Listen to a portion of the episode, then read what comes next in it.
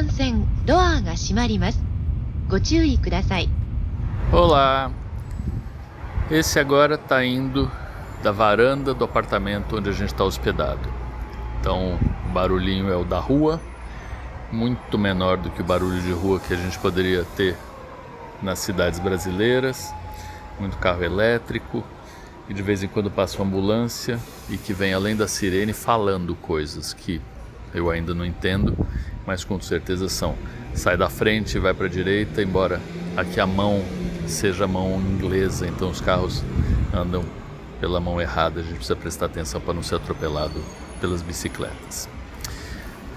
Uma constatação e uma reflexão que eu queria trazer para vocês vem do desenvolvimento tecnológico que algumas empresas sempre tiveram e que nem sempre a gente tem em mente.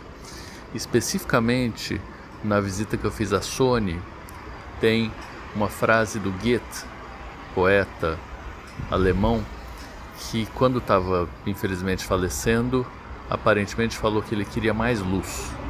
E essa frase fica como sendo uma mensagem para que de que a luz é muitíssimo importante, óbvio, para que as imagens sejam reveladas. E isso em oftalmologia é óbvio, a gente adora quando tem muita luz, porque a pupila da gente pode ficar pequena e a gente consegue aumentar a qualidade da imagem, a profundidade de foco até certo ponto, colocando mais luz na cena.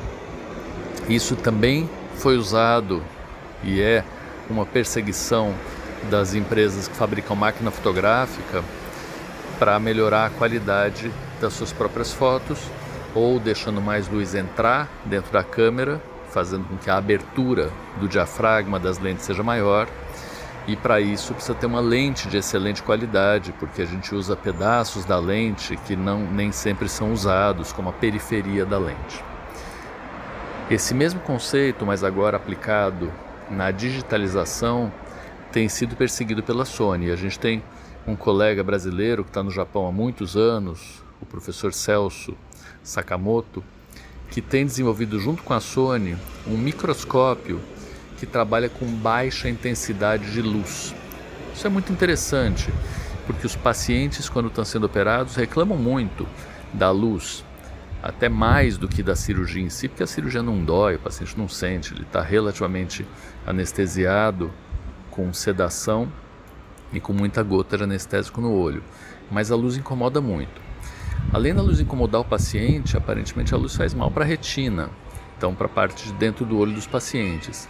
E como essa luz do microscópio ela é colocada exatamente na córnea do paciente, que é uma lente que é muito potente, ela é toda focalizada na retina do paciente. Então, existem filtros especiais em microscópios que diminuem esse efeito. Então, quem for operado está seguro, mas é uma boa ideia conseguir operar com pouca luz. E isso está sendo desenvolvido também pela Sony.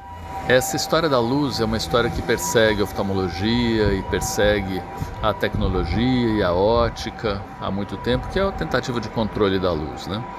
E eu conversei bastante e vou voltar a conversar sobre o efeito da luz em relação à estimulação de algumas moléculas e eventualmente há uma filtragem da luz e estimulação de outras moléculas que podem eventualmente ter a ver com o crescimento ocular e, consequentemente, a miopia.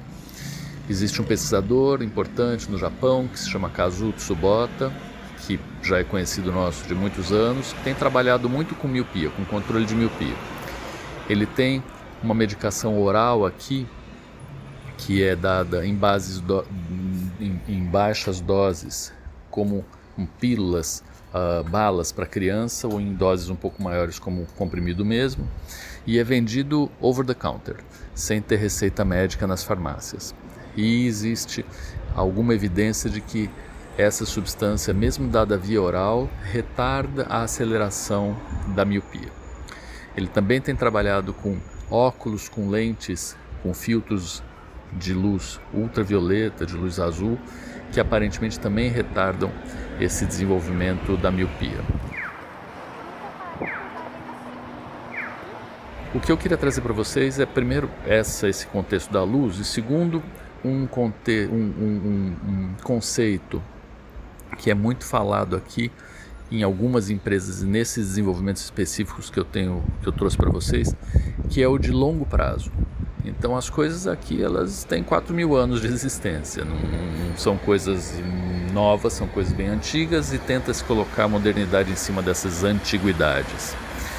E esses conceitos de medicação que não é prescrita e que é de uma entre aspas sabedoria popular vem muito forte e essa empresa que eu visitei, que chama Roto, que adquiriu uma empresa brasileira que se chama Oftalmos, do querido amigo Acácio Lima, ela trabalha muito com medicamentos que são medicamentos que vêm de origem natural e que fazem efeito aparentemente a muito longo prazo.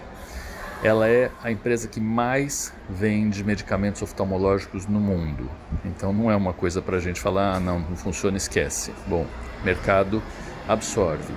E ela tem desenvolvido muitos medicamentos e principalmente muitas embalagens e formulações que são muito interessantes, tendo um conceito de que colírio é algo que também é usado como cuidado ocular, não só como medicação. E também aí levando um pouquinho à frente a história de uso de colírios e aonde que nós usamos os colírios, que os pacientes usam muitos colírios sem receita médica. Então, que tal a gente cuidar disso e não simplesmente fechar o olho ou colocar várias restrições e regulações? Vamos talvez rever o que, que precisa de receita, o que não precisa de receita uh, e abrir um pouquinho nossa cabeça para alguns outros modos operandi sem absolutamente abrir mão do nosso rigor científico, mas podendo enxergar eventualmente algumas outras aplicações e atuações para medicações que estavam fora do nosso alcance.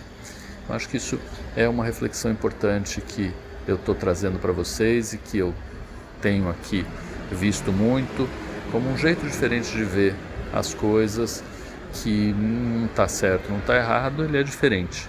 E a sociedade aqui absorve isso com muito mais facilidade e existe aí um entendimento e uma convivência do novo no sentido de medicina ocidental, evidências científicas, empresas com muito dinheiro e desenvolvimento de novas moléculas, genômica, proteômica, metabolômica, junto com algumas substâncias tradicionais que são usadas e que são reutilizadas em novos contextos. É isso aí. Daqui a pouco eu volto com mais.